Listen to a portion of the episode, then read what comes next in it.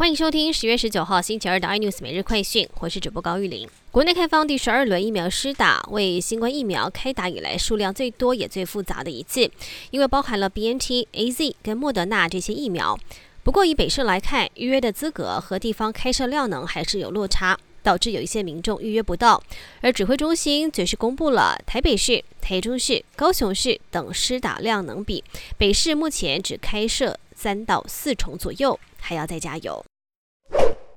国内有台商接种国药科兴两剂疫苗，并且在台湾成功换发疫苗接种小黄卡，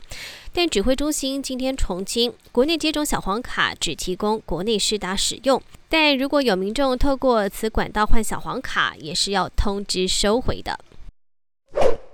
红海昨天秀出三款原型电动车款，带动了车用电子成为台股的主流。加上外资强力拉抬台积电、联发科，加权指数今天中场大涨一百九十五点，越过月线，直指万七大关。全证市场上人气出现了回温的迹象，量能突破了二十亿元。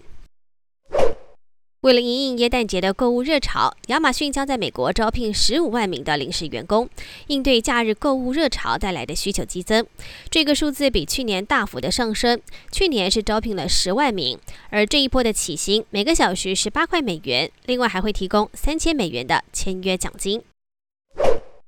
松坂大辅今天在西武师大本营奇遇所则举办了退休记者会，他也不隐瞒地说出决定结束二十三年职棒生涯的原因，是因为右手麻木。虽然之后一直在做恢复性的训练，但是症状并没有好转。